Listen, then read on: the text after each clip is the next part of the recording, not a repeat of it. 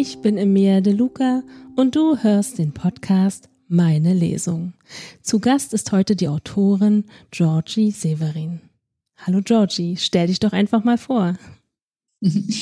Hallo, mein Name ist Georgie Severin. Das ist ein Pseudonym, denn mein echter Name passt so ziemlich auf kein wirkliches Buchcover. Außerdem wollte ich immer eine Unterscheidung haben zwischen meinem privaten Schreiben, dem, von dem ich euch heute berichte und lese, und meinem beruflichen Schreibanteil. Das passte gut, sich dann ein Pseudonym zurechtzulegen. Ich bin von Haus aus überzeugte Rheinländerin, selbstständige Anwältin, Lektorin und gelegentlich sogar Dozentin. Außerdem Mama und Ehefrau. In allen meinen Rollen sehe ich mit Menschen ziemlich genau aufs Maul. Das sagen mir zumindest die, die mit mir zu tun haben. Und ähm, wenn das vorkommt, dann beobachte ich meistens auch ziemlich gut. Das findet sich dann in meiner belletristischen Schreibe gerne wieder. Neben Romanen schreibe ich ähm, freche Artikel zu meinem Broterwerb, das einmal im Monat, das dann natürlich auch unterm Klarnamen. Daneben aber auch Kurzgeschichten, Gedichte, alles, was mir so in den Sinn fällt, äh, kommt und ähm, wo ich später Spaß dran habe, es vorzulesen. Mensch, du machst aber auch ganz schön viel. Sehr spannend, ja. dein Leben. Ja, das ist es. Und äh, es gibt auch Tage, an denen ich jede einzelne Rolle verwünsche. Nein, im Ernst, es gibt wirklich so einen Tag, wo du alles machst davon?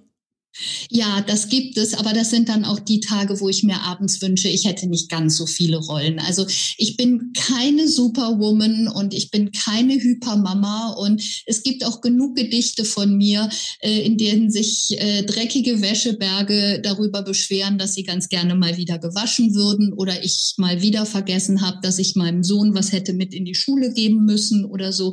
Also all diese Rollen auszufüllen geht nur mit einer tollen Familie im Kreuz, die da absolut mit dahinter steht. Und äh, ja, und es geht fairerweise gesagt auch ab und zu über die Energiegrenzen. Ja, das glaube ich. Wie heißt denn dein Buch, aus dem du heute liest? Das Buch, aus dem ich heute lese, heißt Operation Forever K. Das ist äh, mein Debütroman aber nicht der erste Roman, den ich geschrieben habe.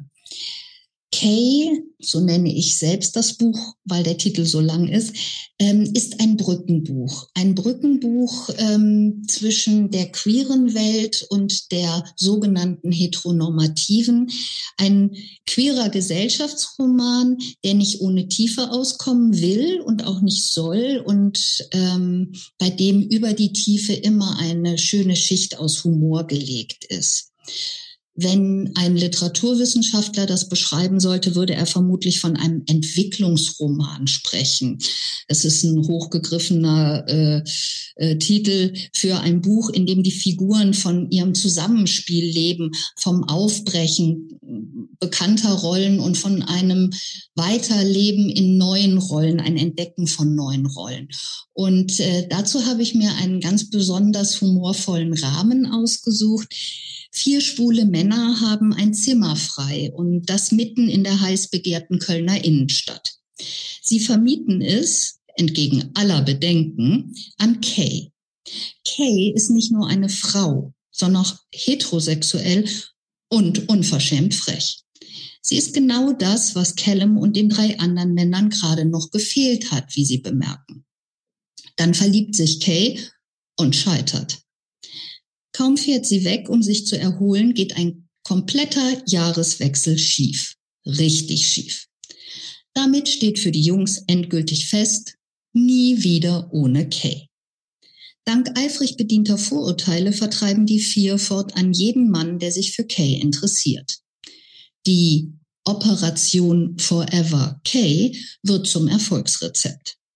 Aber kann und vor allem darf sie das auch bleiben, wo sich bei den Jungs in Sachen Liebe doch auch so einiges tut? Kapitel 1 Sie sieht aus wie eine Fee, verkündete Flo. Callum schüttelte den Kopf. Also wirklich, Flo, jetzt übertreibst du aber. Nein, wirklich. Guck selber. Flo deutete auf die Wartenden unten auf der Straße. Lass mal. Callum winkte ab. Ich mache uns lieber noch mal Kaffee und freue mich unterdessen auf das männliche, sexy Unterwäschemodel, das bald das Zimmer neben mir bewohnen wird. Chris und Davide lachten mit ihm, während Flo ungerührt am Fenster stehen blieb und die unten Wartenden einem weiteren prüfenden Blick unterzog. Keins dabei, Callum. Im Hausflur begann es zu rumoren. Der Besichtigungstermin in der großzügigen Altbauwohnung in der dritten Etage der Kölner Innenstadt hatte Dutzende Interessenten angelockt. Er fiel mit dem für ihr WG-Zimmer im Stockwerk darunter zusammen, denn die nette Maklerin hatte ihn extra so gelegt. Macht's euren Interessenten leichter, Jungs, hatte sie lachend gesagt, als Callum sich, formvollendet wie immer, bei ihr hatte bedanken wollen. Es waren trotzdem nur ein paar wenige Nieten gewesen, die sich die Treppe bis ins zweite Obergeschoss hinaufgetraut hatten, um sich ihren vier potenziellen Vermietern vorzustellen. Die meisten von ihnen waren zwar ebenso queer gewesen wie sie selbst, aber keiner von ihnen hatte auch nur ansatzweise in ihre kleine WG gepasst. Flo hüpfte erneut ans Fenster. Da ist sie wieder. Wow, sie sieht so süß aus. Fast verzaubert betrachtete er seine Fee. Sie geht rein. Unvermittelt hopste er einen Schritt zurück. Ah, sie hat mich gesehen, sie hat mich gesehen, quiekte er und wedelte dazu wie üblich mit seinen Händen. Was mache ich denn jetzt? Er trat zurück ans Fenster, hob zögerlich den Arm ein winziges Stück weit über das Fensterbrett und winkte unsicher und nur so aus dem Handgelenk nach unten. Ist die süß. Och, Flo, jetzt ist aber gut. Callum grinste und stellte die volle Kaffeekanne vor Davida auf den Tisch. Manchmal frage ich mich wirklich, ob du dich schon endgültig für unsere Seite des Ufers entschieden hast. Flo zog eine Grimasse. Du bist krähässlich, sang er. Ich weiß, sang Callum im selben Tonfall zurück. Kapitel 2 Du bist dran. Davide nickte mit dem Kopf in Richtung Tür. Callum erhob sich, um den nächsten Bewerber einzulassen. Doch vor der Wohnungstür stand eine Frau. Entschuldigung, bat sie und sah Callum aus ihren großen blauen Augen fragend an. Flo's Fee. Sie musste es sein. Es passte. Vermutlich hatte sie sich in der Etage vertan. Was soll ich entschuldigen? Sie lachte. Ich habe gelauscht, als die Maklerin oben einem abgelehnten Interessenten erzählt hat, hier unten sei auch etwas zu vermieten. Ich dachte, ich frage mal nach, ob. Callum schoss das Blut ins Gesicht. Was nun? Er ging nicht gerade mit seiner Orientierung hausieren. Äh, ja, also, nein, also, stammelte er, ganz entgegen seiner sonstigen Gewohnheit und rang um die bestmögliche Formulierung einer Antwort. Hinter ihm erschien ein strahlender Floh. Natürlich wollen Sie das. Schwer genug, in Köln eine passende Bleibe zu finden. Er lachte das Wesen vor sich freundlich an. Wie üblich malten seine Hände dabei ganze Bilder in die Luft. Besonders für Feen. Danke. Sie lächelte und deutete einen Knicks an. Flo sah Callum hoffnungsvoll an und zuckte, als er auf dessen eisernen Blick traf, verschnupft mit den Schultern. Ich fürchte nur.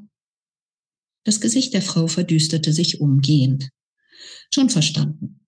Schon weg, zu groß, zu teuer, nichts für mich. Sie holte tief Luft und sofort kehrte das freundliche Lächeln auf ihr Gesicht zurück. Naja, kann man nichts machen. Danke jedenfalls.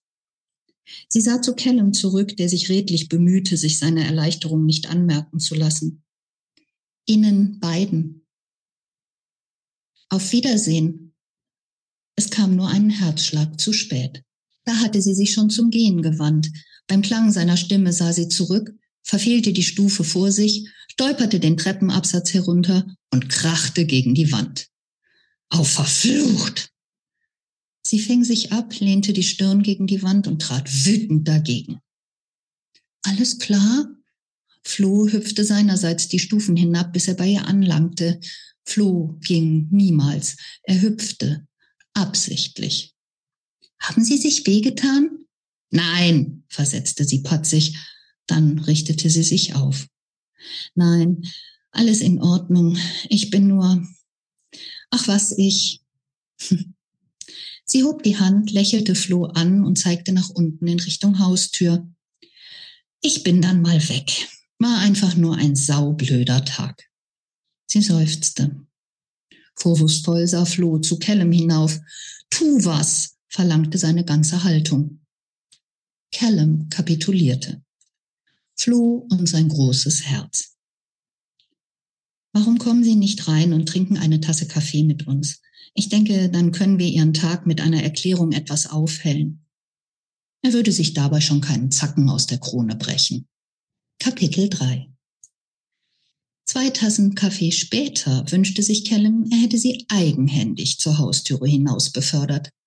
Nicht nur tat Flo sein Bestes, die neue beste Freundin ihres Gastes zu werden, auch Chris und Davide schienen vergessen zu haben, weshalb sie eigentlich an einem schönen Samstagnachmittag in ihrer Wohnung saßen, statt durch Köln zu ziehen. Immerhin war sie mit das Netteste, was Callum in der letzten Zeit an Weiblichkeit ausgemacht hatte. Trotzdem. Ihr Blick blieb an ihm haften. Da fällt mir ein, du wolltest mir noch etwas erklären. Sie waren längst beim Du angekommen, wenn auch noch ohne Namen. Davide begann zu grinsen. Ja, Callum, mach doch mal. Chris kaschierte sein Lachen mit einem Räuspern. Flo sprang auf. Ah, ich muss mal, also für kleine Außerirdische. Er wedelte unbestimmt mit den Händen nach draußen und stob aus dem Raum. Callum wich ihrem Blick aus und betrachtete für einen kurzen Moment die dunkle Holzplatte ihres Esszimmertischs. Dann gab er sich einen Ruck. Tja, weißt du, die Maklerin hatte durchaus recht.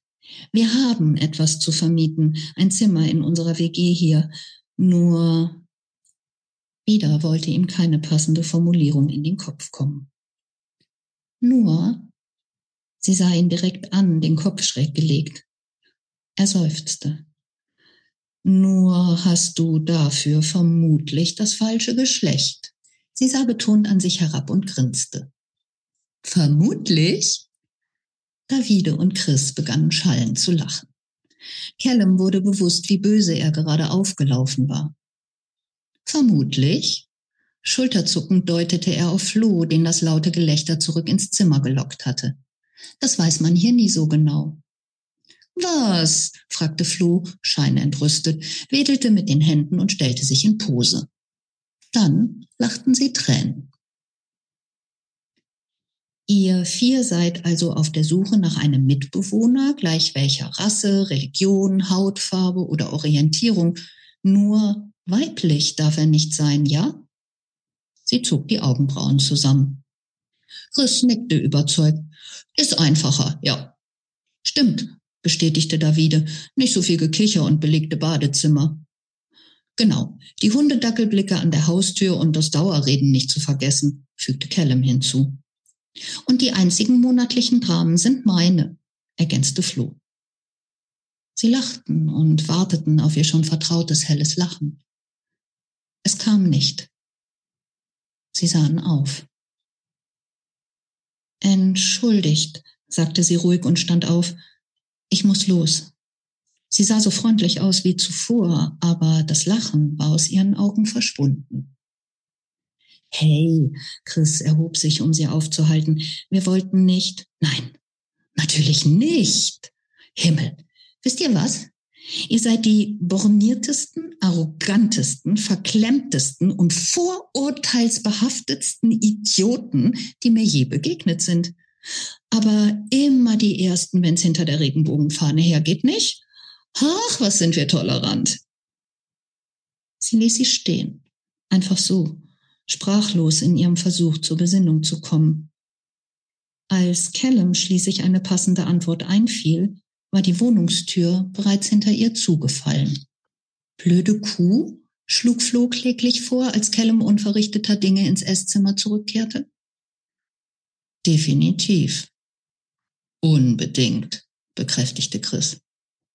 Davide holte tief Luft. PMS, eindeutig. In die unbehagliche Stille hinein schlug er mit der flachen Hand auf den Tisch. Ach, scheiße, wir waren unmöglich. Ja, das war sehr interessant. Eine schöne Wohnungsbesichtigung. Stell mal bitte deine Figuren vor. Meine Figuren, ja. Jetzt muss ich ein bisschen vorsichtig sein, denn ich möchte ja nicht zu viel vorstellen. Denn wie gesagt, in meinem Buch geht es viel um Entwicklung und Verlassen von alten Rollen. Aber das, was ich darf, stelle ich gerne vor. Kellen, Davide und Chris sind die noch existierende Stammbesetzung der WG. Die sind alle so um die 35 Jahre alt, so ganz genau wird es nicht bei allen gesagt. Beruflich und privat sind sie längst in der Mitte der Gesellschaft angekommen. Callum stammt aus Großbritannien, ist inzwischen Deutscher, hier Staatsanwalt in Köln und möchte vor allen Dingen in seinem beruflichen Umfeld nichts aus seinem Privatleben bekannt werden lassen. Davide und Chris sind seit Jahrzehnten ein Paar, fest verbunden.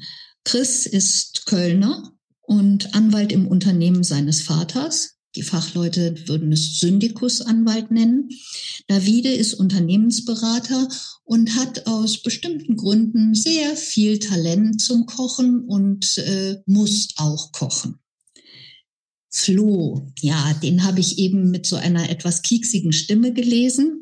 Flo will so sein. Er heißt eigentlich Florian, ist gut zehn Jahre jünger als die anderen, ist auch kein, äh, kein Akademiker, er ist Altenpfleger und Flo möchte bunt sein, möchte schrill sein, möchte sehr betont schwul sein, äh, hat ständig wechselnde Partner, er lebt da wirklich sein, sein ganzes Klischee aus, weil er es will. In diese Vierer-WG platzt nun Kay, wie eben dargestellt. Kay ist gebürtige Eiflerin, also aus dem Kölner Umland. Ähm, frech an der Uni beschäftigt, hat aber eine persönliche Katastrophe hinter sich, ähm, die sie so ein bisschen aus der Bahn geworfen hat, die sie auch auf die Wohnungssuche gehen lässt und die es für sie eben auch schwer macht, eine äh, für sie akzeptable Wohnung zu finden. Kay ist sehr offen, sehr tolerant, aber eben auch gnadenlos ehrlich und ähm, bricht die Strukturen in der alten WG eben sehr schnell mit dieser Ehrlichkeit auch auf. Dazu gibt es einen nicht in der WG wohnenden äh, Ziehvater der vier queeren Männer.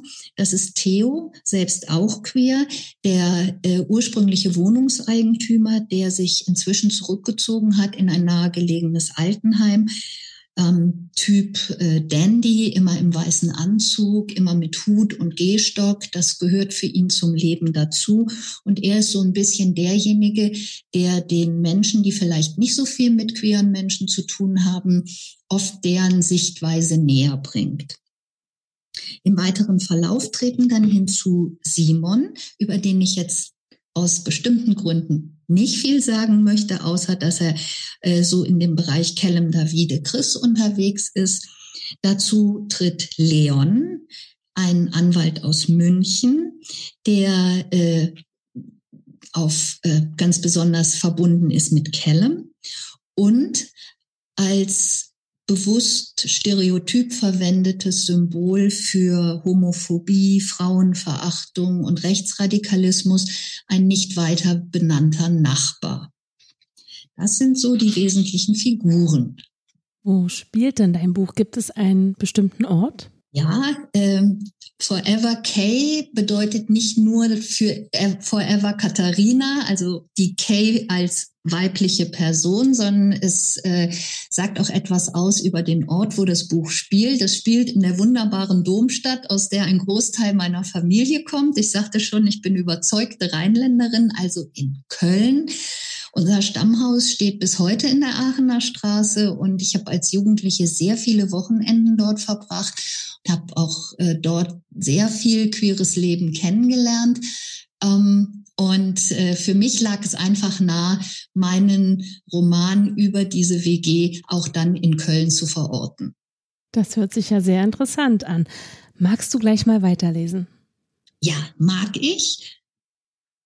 Inzwischen ist ähm, Kay nicht nur eingezogen, sondern die Operation Forever Kay läuft. Das heißt, die vier queeren Männer haben sich entschlossen, künftig dafür zu sorgen, dass Kay ihnen nicht durch Liebe wieder abhanden kommt oder dass ihr gar noch mal das Herz gebrochen wird und sie dann wohl möglich sie verlässt. Und sie ziehen alle Register äh, homophober Stereotype, um K-Typen, wie sie die nennen, von K fernzuhalten. Zum erweiterten Freundeskreis gehört inzwischen dieser Simon. Und bei dem sind sich durch eine Verkettung unglücklicher Umstände die vier Männer plötzlich nicht mehr so ganz sicher, ob der denn so queer ist, wie sie ihn, sie ihn eingeschätzt haben. Ist er nun wie wir oder nicht? Fragte Callum die anderen auf der eilig anberufenen Krisensitzung. Das muss doch herauszubekommen sein. Davide? Callum, bitte, ich weiß doch auch nicht mehr. Vielleicht macht er sich auch nur an Kay ran, um uns zu blenden. Oder er ist an uns allen interessiert und wartet ab, ob sich was ergibt. Callum schnaubte. Ich könnte ihn noch mal anbaggern, bot Flo zögerlich an. Callum nickte. Und ich könnte ihn noch mal ein paar Leuten vorstellen, die Ach, denk doch mal nach, mahnte Chris. Hat er alles hinter sich, ohne eindeutiges Ergebnis? Davide seufzte. Leider ja. Sie dachten angestrengt nach. Unvermittelt erschien ein diebisches Grinsen auf Chris Gesicht. Gehen wir doch mal ganz kurz davon aus, er interessiere sich wirklich für Kay. Was ist das dümmste, klischeebehaftetste, aber hartnäckigste Vorurteil uns gegenüber? Als er in den Gesichtern seiner Freunde blankes Unverständnis sah, lachte er. Es besteht Hoffnung für uns, wie ich sehe. Leute, was erzählt man schon kleinen Jungs, was sie in unserer Gegenwart niemals tun sollen? Davide hob die Hände an den Kopf, als er verstand und unterdrückte mühevoll das Kichern, das heraus wollte. Die Seife aufheben. Genau. Also, bitten wir ihn doch mal, mit uns duschen zu gehen. In Chris Augen stand ein hinterlistiges Funkeln, als er Callum sehr betont ansah.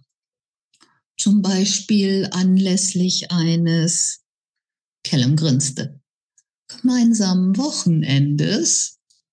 Jetzt verstand auch Davide, welches wir ja ohnehin veranstalten wollten, hm. Und zu dem wir ihn ja so gerne mitnehmen, weil wir doch so gute Freunde geworden sind und es Zeit für den nächsten Schritt wird. Also wenn wir danach nicht wissen, ob er Fisch oder Fleisch ist, haben wir echt ein Problem, bekräftigte Davide. Flo hustete betont. oder alle was von ihm, Kay eingeschlossen. Was er noch sagen wollte, ging im Sturm der Entrüstung unter. Manchmal würde ich schon gerne in eure Haut schlüpfen können, meinte Kay nachdenklich, als sie nach dem Ende des Liebesfilms neben Simon zur Wohnung zurückschlenderte. Nur für kurze Zeit, um mal zu wissen, wie es sich für euch anfühlt. Einen Mann zu lieben. Als Mann. Es müsste sich anders anfühlen, denke ich. Sie blieb stehen und sah Simon an. Ist es so? Simon zuckte die Achseln und ging weiter. Keine Ahnung, ich hab's noch nie getan. Kay folgte ihm unwirsch. Komm schon, wie alt bist du? Moment, Kay. Ich sag dir nicht, ich hätte keinerlei Erfahrung in der Richtung. Nur nicht mit einem anderen Mann. Hat mich nie gereizt, es auszuprobieren. Kay riss die Augen auf. Aber du bist doch, Davide hat dich gesehen und Callum meinte auch und Sie sind sich ganz sicher, dass? Und du hast keine Freundin. Ich meine, wo du doch aussiehst, wie du aussiehst und Geld hast und all das. Simon fiel aus allen Wolken. Er blieb ruckartig stehen. Ihr haltet mich für schwul? Großer Gott, nein. Es kam ein wenig zu entrüstet heraus. Also für mich persönlich, großer Gott, nein. Aber du gehst so locker mit ihnen um. Simon lachte. Ja, sicher, warum auch nicht? Sie sind meine Freunde, klasse Jungs. Sie werden schon nicht über mich herfallen. Oder was sich andere sonst Zweifelhaftes ausmalen. Aber Davide hat doch gesehen, wie du einen Mann geküsst hast. mitten auf den Mund. Simon lachte noch lauter. Das war ein russischer Kunde. Es sollte ein Bruderkuss werden. Ich habe die Startseite verwechselt und bin auf seinem Mund gelandet. Wir haben endlos darüber gelacht an dem Abend. Langsam erschloss sich Kay die Tragweite dessen, was er da sagte. Sie kicherte. Callum hat dich verzweifelt jedem vorgestellt, den er für potenziell passend hielt, weil er dachte, weil er dachte, ich sei einsam. Nett. Vermutlich war das auch der Grund für Flo's merkwürdigen Vorstoß in Pink. Er prustete bei der Erinnerung daran. Na, ich denke mal, Davide, Chris und Flo wissen mittlerweile längst, dass es vergebliche Liebesmüh war. Ist vielleicht ein bisschen schwerer für Callum, das zu beurteilen. Warum sollte das Callum schwerer fallen? Simon wurde rot. Ich wollte nur sagen, also ich denke, Callum hat vielleicht nicht denselben Blick dafür, so wie Flo und Davide und Chris und so. Nun war Kay gänzlich verwirrt. Warum nicht? Kay, schließlich ist er mit dir zusammen und es spricht ja wohl für einen etwas anderen Blickwinkel bei ihm. Oh, oh, du glaubst, Callum und ich? Hm. Kay dachte einen Moment darüber nach, was sie antworten durfte. Dann erinnerte sie sich, wie gut Callum und Simon sich verstanden. Nein, Simon, sind wir nicht und werden wir nie. Meine Mitbewohner sind allesamt queer und werden es hoffentlich auch immer bleiben. Das ist wunderbar, weißt du? Äh, ja, ist es. Warum? Simon blieb erneut stehen, weil ich dann, ihn verließ der Mut. Weil was? Simon holte tief Luft und wandte sich ihr zu, weil ich dann versuchen könnte. Ihr Blick war fest auf ihn gerichtet. Sie lächelte und trat einen Schritt auf ihn zu. Was versuchen könntest? Simon hatte plötzlich das Gefühl, an einem dieser Jetzt- oder Nie-Punkte im Leben angekommen zu sein. Jetzt, dachte er, koste es, was es wolle. Dich um eine Chance zu bitten. Sie schwieg und lächelte. Könntest du dir vorstellen? Ja, ja, kann ich, will ich. Er dachte noch darüber nach, ob er sie küssen solle, als sie sich auf die Zehenspitzen reckte und es selber tat. Kommst du mit rein? fragte sie leise, als sie um die Ecke ihrer Straße bogen. Er schüttelte den Kopf. Nein. Vorsichtshalber trat er einen Schritt von ihr zurück. Das ist unser erstes Date, weißt du? Ich will nichts falsch machen. Ich habe nämlich nur diese eine Chance. Er deutete zu den erleuchteten Fenstern der WG hinauf. Und ziemlich hochkarätige Konkurrenz. Er seufzte. Nein, streng nach Rulebook. Kein Sex beim ersten Date. Es klang, als müsse er sich selbst davon am meisten überzeugen. Sie funkelte ihn amüsiert an. Das war es nicht, Schlaumeier. Es war das dritte. Das dritte? Karnevalssonntagabendempfang, Rosenmontag und heute. Sie sah ihn an mit diesem Funkeln in den Augen und er musste seine Augen schließen, um nicht laut loszuschreien für Glück zu mir, ja? Dann lag er neben ihr, hielt sie im Arm und genoss das Glück, das er empfand in tiefen Atemzügen. Er wusste nicht, was er sagen, wie er sich verhalten oder wie es weitergehen sollte. Sein Kopf wollte ihm keine Lösung anbieten für das Dilemma, das er fühlte. Sie entzog sich sanft seinem Griff und setzte sich auf. Du bereust es. Es lag kein Vorwurf darin. Nein, nein, das tue ich nicht. Ich weiß nur nicht, ob es weitergehen soll, richtig? Ja. Er kämpfte mit sich, rang sich zu der Frage durch, von der alles abhing. Sie brauchen es nicht zu wissen, oder? Es würde alles ändern. Es würde mich ausschließen, sofort. Ich will das nicht, fügte er im Geiste hinzu. Nie wieder. Ich mag sie. Ich will dazugehören.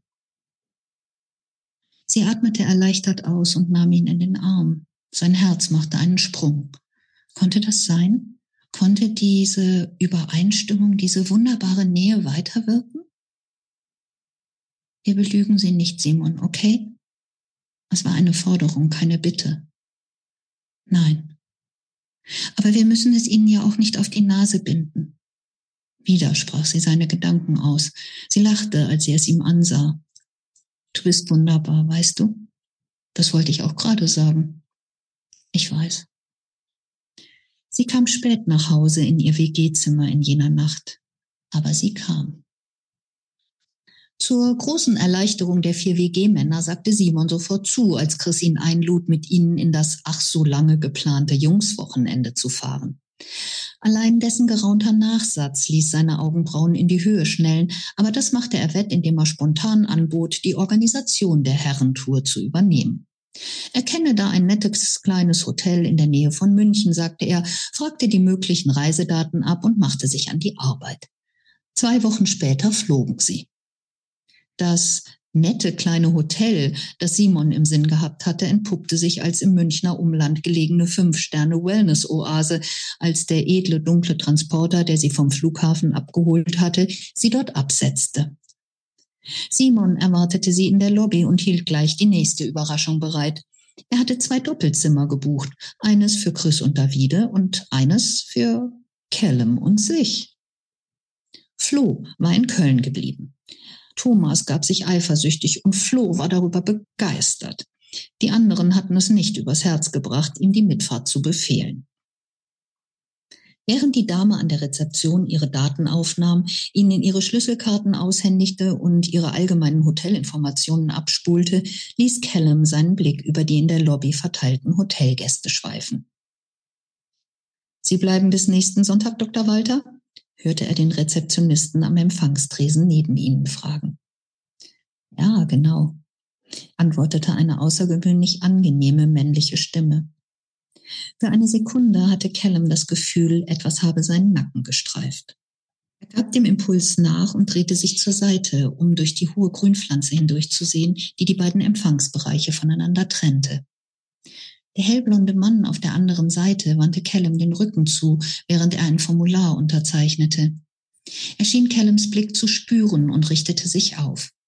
Ihre Blicke trafen sich einen Herzschlag lang, dann schob der Hotelangestellte dem Mann die Schlüsselkarte zu und wünschte ihm einen angenehmen Aufenthalt. Der nahm die Karte und die weiteren Unterlagen an sich und griff nach seinem Trolley. Als er sich in ihre Richtung wandte, um zu den Aufzügen zu gehen, kreuzten sich ihre Blicke erneut. Himmelblau, dachte Callum. Warum immer himmelblau? Die himmelblauen Augen des Mannes leuchteten, als er Callum anlächelte. Netter Akzent. Er erwartete eine Antwort, so viel war Callum klar, aber er bekam keinen Ton heraus. Die Augen des Mannes hielten ihn gefangen und dessen Stimme hallte in ihm nach. Sie war so weich. Ist es nicht ein bisschen früh für ein Bier? Der Mann deutete lächelnd auf die Flasche in Callums Hand. Er hatte Englisch gesprochen, fehlerfreies Englisch mit nur einem Hauch eines deutschen Akzents. Es erinnerte Callum an zu Hause. Bier und Zigaretten am frühen Sonntagnachmittag, wiederholte der Mann betont nachdenklich, als Callum ihn schweigend anstarrte. Zudem keine Lust, sich dazu zu äußern. Er rieb den Finger an der Nase entlang. Kombiniere Internatsschüler auf Ausgang. Er deutete auf Callums Brust. Der musste lachen. Richtig, Sir, gut kombiniert. Er deutete eine Verbeugung an. Ganz legal übrigens, setzte er vorsichtshalber hinzu, auch wenn er weitaus älter wirkte, als er war. Das mit der Legalität stimmte, jedenfalls was den Kauf anging. Was die Schule anging, sah es anders aus. Egal. Noch vier Monate, dann würde er 18 sein und konnte machen, was er wollte. Halbwegs. Lass mal, ich bin kein Lehrer. Der Mann musste fast doppelt so alt sein wie er. Es störte Callum nicht. Augen und Stimme des Manns waren jung. Als Callum den Weg zum Park einschlug, ging der Mann dicht neben ihm her. Keine Sorge, ich verschwinde gleich. Ich wohne in der Nähe. Wir haben nur zufällig denselben Weg. Callum atmete unwillkürlich aus. Nettes Mädel am Start, was? Der Mann grinste. Callums Kopfschütteln musste zu hastig oder entsetzt gewirkt haben, denn er blieb abrupt stehen und sah ihn scharf an. Na, so widerlich sind die nun auch wieder nicht, auch wenn ich zugegebenermaßen auch nichts mit ihnen anzufangen weiß. Callums Augen weiteten sich. Er blieb stehen. Der Mann ging ungerührt weiter. Wenn es dich so sehr entsetzt, dass man es dir auf den Kopf zusagt, wirst du lernen müssen, es besser zu verbergen. Callum schluckte und folgte ihm hastig. Sei diskret, mahnte ihn die Stimme seines Vaters. Muss ich wohl, sagte er nachdenklich, als er den Mann eingeholt hatte. Der nickte. Ich heiße übrigens Joe, eigentlich Johannes, aber da das in meiner Firma keiner aussprechen kann, ohne dass ich mich kringele vor Lachen, hat sich Joe eingebürgert. Callum. Ah, Cal. Joe grinste. Callum zuckte die Achseln. Von mir aus? Joe schnaubte erheitert.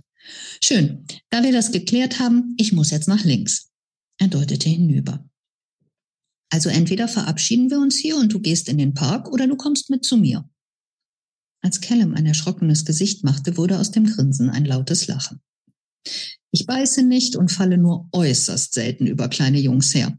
Aber ich kann verdammt gut Tee kochen. Er sah Callum in die Augen. Callum hatte das Gefühl, in sie hineinzufallen. Joe sollte nicht verschwinden und im Park wartete ohnehin niemand auf ihn. Er deutete auf die Flasche, die er immer noch bei sich trug und legte den Kopf schräg. Ein Glas würde mir reichen. Später, sagte Joe lachend, und Callum wurde es unvermittelt warm. Schon als Joe ihn am Ende ihres ersten gemeinsamen Nachmittages mit einem Kuss auf die Wange verabschiedete, wollte Callum mehr. Er hatte sich verliebt, Hals über Kopf. Sie trafen sich wieder, jeden Sonntagnachmittag, wenn Callum Ausgang hatte. Joe fragte nichts, forderte nichts, erzwang nichts, ging immer nur so weit, wie Callum bereit war mitzugehen. Aber schon als die Sommerferien die strikten Ausgangsregeln des Internats lockerten, war er mit Joe den Weg zu Ende gegangen, den er mit Dominic begonnen hatte. Joe forderte es nie, aber Callum schwieg über ihre Beziehung. Joe sei das lieber, vermutete er, schon weil er sich so selten mit Callum gemeinsam irgendwo zeigte. Es störte Callum nicht. Sie verbrachten ohnehin wenig Zeit miteinander und das, was Joe zu geben hatte, war für Callum so viel wichtiger als das, was Joe ihm vorenthielt. Bei den seltenen Gelegenheiten, bei denen sie gemeinsam unterwegs waren, beobachtete Callum Joe genau, lernte, wie der sich in der Öffentlichkeit verhielt und kopierte ihn. Er bewunderte, wie wenig die Menschen um Joe herum von dessen Leben zu wissen schienen, wie gut Joe zu schweigen, abzulenken und sich zu tarnen verstand, vor allem aber, wie beherrscht Joe stets blieb. Sein Leben mit Joe würde davon abhängen, wie gut er selbst das alles zu lernen vermochte. Dessen war sich Callum sicher. Und ein Leben mit Joe war es, was Callum sich vor allem anderen wünschte. Joe? fragte Callum vier Monate später zaghaft. Hm? Kann ich nächste Woche Samstag herkommen, bitte? Es wäre mir wichtig. Joe lachte und küsste Callums Nacken. Sicher, warum? Ich, ich wollte meinen Geburtstag mit dir feiern. Joe runzelte die Stirn. Macht man das in deinem Alter nicht eher mit Zechgelagen um Mitternacht? Callum war bei seinen Mitschülern durchaus beliebt, vor allem seit die Gerüchte um sein angebliches Schwulsein dank Joes Nachhilfe ausgetrocknet waren. Schon, machen wir ja auch, aber es ist. Was denn? Was ist los? Sie wundern sich, weil ich wieder nicht nach Hause fahre. Warum solltest du dafür nach Hause fahren? Tust du doch sonst auch nicht, nicht mal in den Ferien. Schon ja, aber es ist ein besonderer Geburtstag. Du wirst 21. Joe grinste. Ich, werde 18 und was? Joe sprang auf. Bist du wahnsinnig? Ich dachte, oh, verflucht. Er verschränkte die Hände hinter dem Kopf und ging hektisch auf und ab. Callum verstand die Aufregung nicht. Joe, bat er leise in der Hoffnung, der werde sich beruhigen. Callum, sag mal, spinnst du? Weißt du eigentlich, was das heißt? Das ist strafbar, was ich hier mache. Callum sank in sich zusammen. Das hatte er erfolgreich verdrängt. Wir, Joe, was wir hier machen. Joe schnaubte. Aber jetzt ist es doch eh bald egal. Joes Gesicht verfinsterte sich noch weiter. Und wir bleiben doch zusammen. Braucht doch niemand zu wissen, wann es angefangen hat. Ich liebe dich doch. Joe kam heran und ging vor ihm in die Hocke. Die Wut war aus seinem Gesicht verschwunden, aber der Ernst, den es jetzt zeigte, machte Callum noch mehr Angst. Moment mal, Callum. Was meinst du mit zusammenbleiben? Es gibt kein Zusammensein und kein Zusammenbleiben. Das hier ist unverbindlich. Es läuft, solange es läuft, nicht länger, nicht mehr. Kein Ich liebe dich. Ich dachte, das wäre dir klar.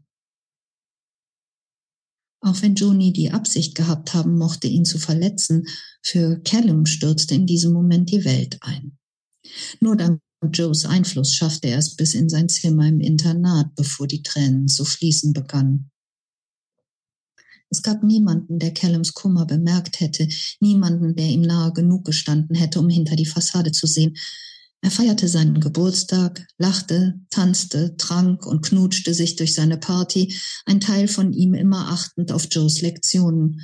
Doch im Grunde seines Herzens war er bei Joe selbst. Er rang mit sich und seinem Stolz, aber am Morgen nach der Party duschte er, packte seinen Rucksack und machte sich auf den Weg zu Joe. Bevor er auch den letzten Menschen verlieren würde, den er liebte, würde er lieber dessen Bedingungen akzeptieren. Von da an lernte er Beziehungen auf Abstand zu führen, was immer sein Herz auch davon halten mochte. Es endete, als Callum, sein Abitur in der Tasche, sein Zimmer im Oberstufentrakt räumte. Er spazierte ein letztes Mal durch das Schultor, stieg in den Bus und fuhr zum Studentenwohnheim am anderen Ende der Stadt. Er hatte nicht mit Joe gefeiert, hatte Joe nicht gefragt, ob sie sich wiedersehen würden. Er würde schlicht nicht mehr wiederkommen. Ob Joe es bemerken oder ihn vermissen würde, wusste Callum nicht. Blaue Augen, Himmelsstern, küssen und pussieren gern. Die Stimme seines Kindermädchens in seinem Kopf. Braune Augen sind gefährlich, aber in der Liebe ehrlich hatte sie hinzugefügt, als er sein Spiegelbild in der Fensterscheibe des Busses sah. Nein, hatte Callum beschlossen, Joe hatte recht. Es hatte wehgetan, ja, aber es war vor allem gut gewesen, wie es gewesen war. Es war unauffällig gewesen, diskret, hatte ihren Ruf gewahrt. So, wie er leben wollte. Nie wieder idiotische Geständnisse aus drei viel zu verbindlichen Worten. Denn da hatte es zu enden begonnen, mit drei dummen kleinen Worten. Ein paar Wochen später hatte er auf der Einführungsveranstaltung der Kölner Universität Chris kennengelernt. Als wenige Monate danach ein blauäugiger Mann namens Martin in sein Leben trat, hätte Callum genau gewusst, was der nur hatte verlangen dürfen. Und dieser Mann jetzt? Da hörst du an so einer Stelle auf. Wie gemein.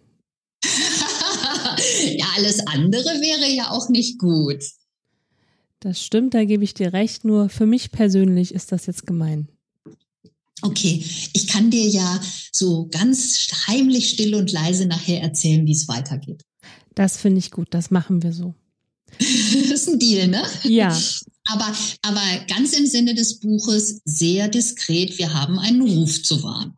Das stimmt. Da gebe ich dir recht. Jetzt bin ich sehr neugierig. Erzähl mal bitte ein bisschen was über die Entstehung von deinem Buch, also von der Idee bis zur Veröffentlichung. Ja, das erzähle ich gerne, denn das glaubt mir sowieso kein Mensch. Ähm, ich erzähle aber tatsächlich die Wahrheit, wenn ich sage, dieses Buch ist buchstäblich in einer Sekunde entstanden.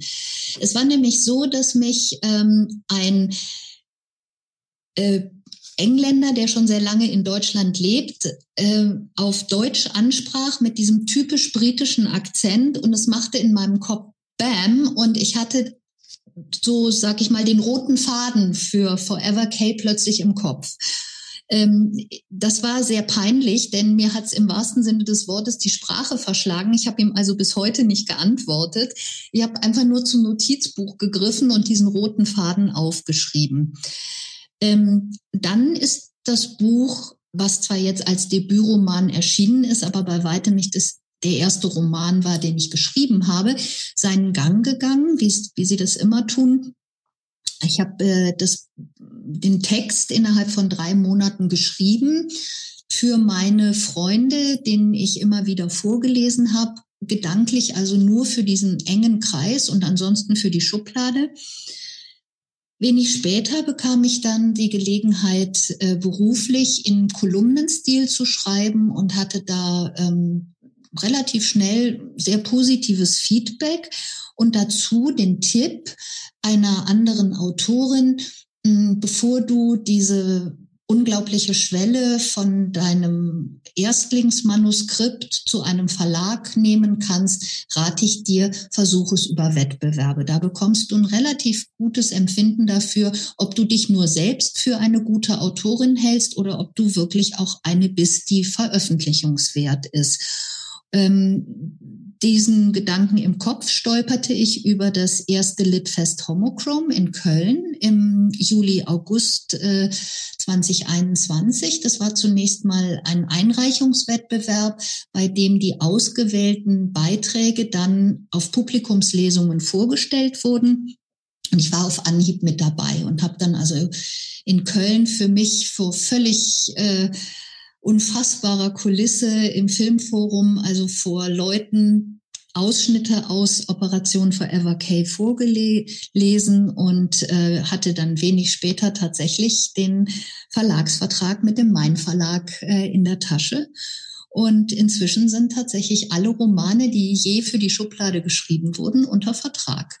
Und ähm, neben dem roten Faden kam dann natürlich im Schreibprozess äh, das, was ich immer das Fleisch nenne, also die Randfiguren, wie eben zum Beispiel dieser Nachbar als Kontrapunkt zu den ansonsten oft schon sehr toleranten Menschen. Ähm, dazu beim Schreiben entwickelte sich noch die ein oder andere Nebenlinie bei Florian Flo. Ähm, ja, so ist das entstanden. Also eine Sekundenbuch. Sehr spannend, Wahnsinn. Also herzlichen Glückwunsch. Danke. Das ist großartig, was sich daraus entwickelt hat.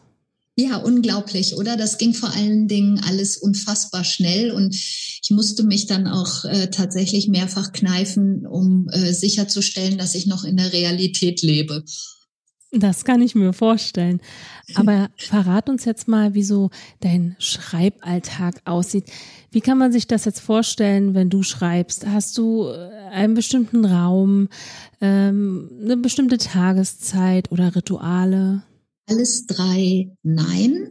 Äh, ich kann immer und überall schreiben, weil ich einen ähm, relativ strukturierten Schreibprozess habe. Aber ich erkläre es gerne ein bisschen genauer. Ähm, wenn ich eine Grundidee verfolge, und das sind meistens tatsächlich Sekundenideen, äh, da gibt's so, so eine schöne Bezeichnung, die ich gerne verwende, so der Musenkuss. Wenn also so in, in einer Sekunde so ein roter Faden da ist, dann kommt mein Notizbuch zum Einsatz und da kann es wirklich so sein, dass ich im Auto ein paar Stichpunkte schreibe oder mein Sohn mir was aus der Schule erzählt, wo ich sage, wow, das ist ein Dialog, sowas kannst du bringen an der und der Stelle. Das kommt ins Notizbuch. Dann habe ich ja eben schon erzählt, dass ich relativ viele Rollen habe. Insofern gibt es also keinen festen Schreibzeitpunkt.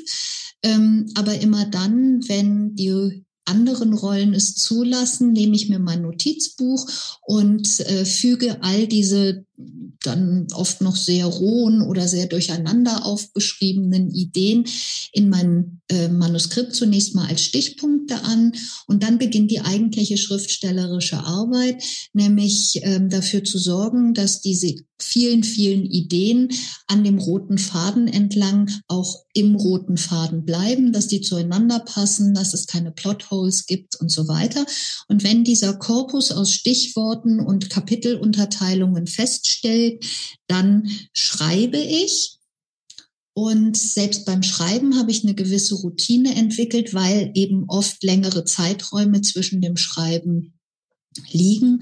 Ähm, ich äh, überarbeite immer zunächst das zuletzt geschriebene und fange dann erst an, neue Dinge in ganze Sätze zu verwandeln. Wo ich also vorher Stichpunkte hatte, schreibe ich dann den gesamten Text. Manchmal kommen mir dann auch noch Zusatzideen, die ich einfach dazu schreibe. Und sobald ich dann wieder eine Pause hatte, fange ich an der Stelle an, lese, überarbeite und komme irgendwann bei den Stichpunkten an und fange wieder an, die zu verschriften. Und so ergibt sich ein Kreislauf aus Schreiben und Selbstkontrolle, Weiterschreiben Schreiben, Selbstkontrolle, weiterschreiben, Selbstkontrolle. So. Und dann kommt die brutale äh, Beta-Leserrunde. Der allererste, der mir dann zuhören muss, das ist mein Mann. Abends, wenn mein Kind im Bett ist, sitzen wir da und er ist ein riesiger Hörbuchfan. Und äh, dann macht er die Augen zu und ich lese. Und sobald irgendwas an Formulierung schräg ist oder ihm was im Plot nicht gefällt, gehen die Augen auf und dann kommt ein Halbmoment mal. Und äh, meine anderen beiden äh, Gegenleser, das eine ist ein Professor für Kulturforschung, mit dem ich sehr eng zusammenarbeite, der äh, sehr streng ist, was Formulierungen angeht. Und das andere ist eine Leserin, die gerne zwischendurch durchliest, also eher so diesen ähm, Urlaubs- oder, oder Freizeitromanleser darstellt, der sich, der möglichst schnell und leicht und gut lesbar durch die Bücher kommen möchte. Wenn ich von denen allen das Feedback habe, dann überarbeite ich das Manuskript und dann ist es in gute Hände abzugeben. Das hört sich wunderbar an. Also ich habe jetzt rausgehört, dass du nicht also du bist kein Bauchschreiber, du schreibst nicht einfach los, sondern du planst. Ist das richtig? Sowohl als auch. Also ich schreibe aus, aus der Inspiration heraus, äh, dann nehme ich mich aber bewusst zurück und, und versuche das erstmal nur in Stichworte zu packen. Manchmal können die Stichworte auch ausarten in ganze Dialoge, die ich anskizziere oder so. Aber das, äh, das eigentliche Schreiben ist dann tatsächlich Schreibarbeit. Ja, das stimmt schon. Also da bin ich dann doch der strukturiertere Schreiber, hat vielleicht eben auch mit dem vielen Schreiben im Beruf zu tun, wo man eben nicht einfach so was runterschreiben und wegschicken kann, weil das viel zu gefährlich wäre. Was macht für dich ein wirklich gutes Buch aus? Ja, ein wirklich gutes Buch hat eine Sprache, die den Protagonisten und der Situation angemessen ist. Das ist ganz wichtig und das stört mich sehr oft in Büchern, wenn zum Menschen, die ähm, sehr einfach dargestellt werden, dann plötzlich äh, sich in Fremdwörtern ergehen oder so. Das kann mal Sinn machen, aber vom Grundprinzip her, ich habe ja gesagt, ich schaue den Leuten sehr aufs Maul und da kann man schon so sagen, der eine spricht eher so, der andere eher so und in einem guten Buch passt das total zusammen. Der Charakter spricht so, wie er angelegt ist, wie er denkt, wie sein Umfeld es hergibt. Ähm, dann ist für mich ganz wichtig, ähm, dass eine gute Recherche dem Buch zugrunde legt, wenn es denn ein reales Buch ist. Ähm, und äh, ganz wichtig ist auch, ich hasse platte Charaktere. Also so Bücher, bei denen die Rahmenhandlung nur um die Liebesszenen gestrickt ist und äh, die Protagonisten sehr stereotyp sind und auch im Laufe des Buches keine Tiefe entwickeln, das lege ich sehr schnell aus der Hand. Ähm, ein Buch muss mich erreichen, ja und ähm, dann ist mir auch ganz wichtig, dass das Buch eine gewisse ähm, ähm, formelle Korrektheit hat. Also es ist schon im Lesefluss störend, wenn die, wenn die Satzfehler oder die, äh, äh, die Zeichensetzung, die Rechtschreibung wirklich enorm fehlerhaft sind. Also auch in meinem Buch wird man den ein oder anderen Dreher finden und da wird auch mal ein Komma an der falschen Stelle sitzen. Da, da bin ich ganz sicher, weil das perfekte Buch einfach kaum zu produzieren ist. Ähm, aber wenn das überhand nimmt, dann nimmt mir das jeden Lesespaß, egal wie gut es ist. Übrigens auch, wenn ich Bücher um 180 Grad drehen muss, um sie weiterzulesen. Ähm, der letzte Punkt ist dann, ich muss auf jeder Seite neugierig bleiben, wie es weitergeht. Ich möchte nicht so an den Punkt kommen, wo der Autor dann plötzlich irgendeine völlig abstruse Lösung aus der Tasche zieht und allen geht's plötzlich prima. Das soll sich bitte entwickeln. Das macht ein gutes Buch aus. Ja, das hört sich gut an. Wo finden wir dich bei Social Media? Ähm, ich bin da sehr eingeschränkt unterwegs, aber äh, ich habe inzwischen ähm, eine Facebook-Seite, Georgie Severin. Bei LinkedIn findet man mich mit meinem Realnamen. Wer also in dem Facebook-Profil die ein oder anderen Artikel aus dem beruflichen Umfeld findet, der kann darüber dann auch gerne mich bei LinkedIn suchen und finden. Und natürlich unter meiner Webseite kanzlei-kobler.de slash Georgie Severin. Ne? Dort gibt es auch Kontaktmöglichkeiten, da kann man die signierten Exemplare bestellen, wenn man da was haben möchte. Also da ist auch Raum natürlich für Kritik. Ähm, herzlich gerne. Hm, das ist wunderbar, dass man bei dir auch signierte Bücher kaufen kann. Sehr schön. Das finde ich immer schön. Ja, ja, das, äh, ich, ich schätze meine signierten Bücher auch sehr, ja. Wo kann man denn dein Buch jetzt generell kaufen? Da es ein Verlagstitel ist, ist es ein äh, ganz normales Buch. Ähm, überall da, wo es Bücher gibt. Ich bin Testimonial der Frankfurter Buchmesse für den Buchhandel vor Ort. Also äh, ich mache mich sehr stark für den Kauf von Büchern vor Ort. Ähm, trotzdem gleichermaßen online direkt beim Main Verlag oder äh, bei den klassischen kleinen und großen A's und T's und den sonstigen bekannten großen Online-Buchhändlern. Ja, und wie gesagt, wenn signiert sein soll oder wenn man vorher noch mal mit mir drüber quatschen will oder mir hinterher noch was sagen möchte, dann auch gerne direkt bei mir. Sehr schön. Also, wer ein signiertes Buch haben möchte, der meldet sich bei dir. Sehr gerne, ja. Und jetzt kommen wir zur letzten Frage. Was wünschst du dir von deinen Lesern? Zwei Dinge. Ähm, der erste Wunsch ist, ähm, ich weiß nicht, ob man es gemerkt hat, aber ich lese sehr gerne und ich nutze auch jede Gelegenheit äh, zu Lesungen. Ich mag den Kontakt mit den Lesern und deswegen wünsche ich mir mal als allererstes, äh, dass äh, Menschen, die sich für das Buch interessieren, die Gelegenheit wahrnehmen, zu Lesungen zu kommen und mich eben auch durchaus direkt persönlich ansprechen. Und die zweite, ähm, der zweite Wunsch ist ähm, grundsätzlich der nach fairer Bewertung. Also jedem Menschen darf mein Buch auch nicht gefallen. Aber es gibt Äußerungen, gerade in den sozialen Medien oder bei Rezensionen, äh, die mich ärgern, weil sie so sachgrundlos sind. Äh, eine faire Bewertung kann immer sein, mir hat etwas nicht gefallen, ich mochte etwas nicht, mir ist etwas aufgefallen, was mir keinen Spaß gemacht hat oder mir hat das Buch nicht zugesagt. Ähm, da wird dann oft formuliert, das Buch ist. Ja, dass jemand anders das vielleicht anders äh, empfindet, wird dann gar nicht mehr, äh, wird dann gar nicht mehr äh, durchdacht und dann kommt bei Rezensionen oft für andere Leser der Eindruck zustande, das Buch ist für alle. Ja, da brauche ich mich gar nicht mehr drum zu kümmern.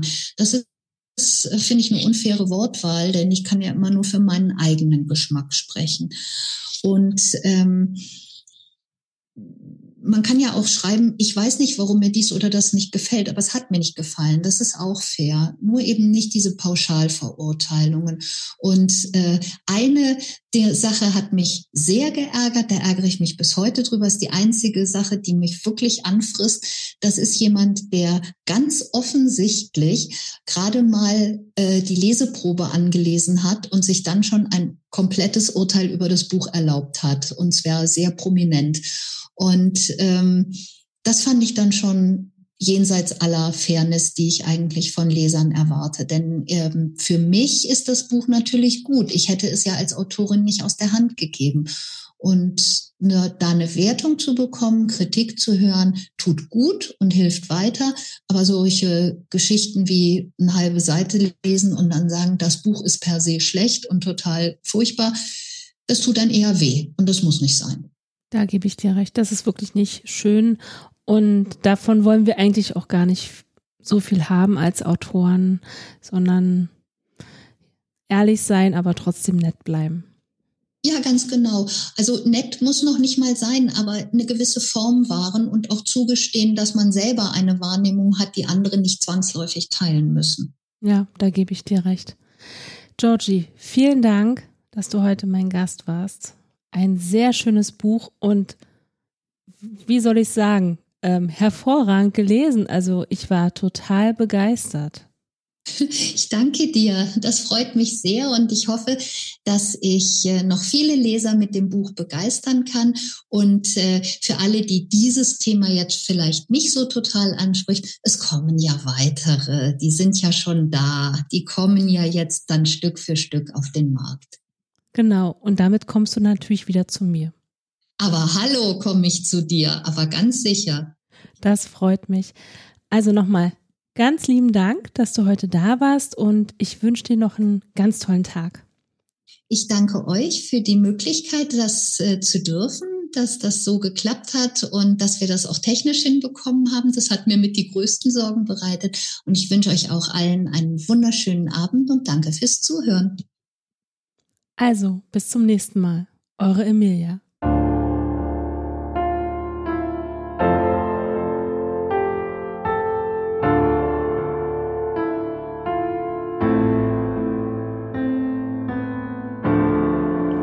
Wenn dir die Folge gefallen hat, abonniere den Podcast und über eine Bewertung würden wir uns sehr freuen.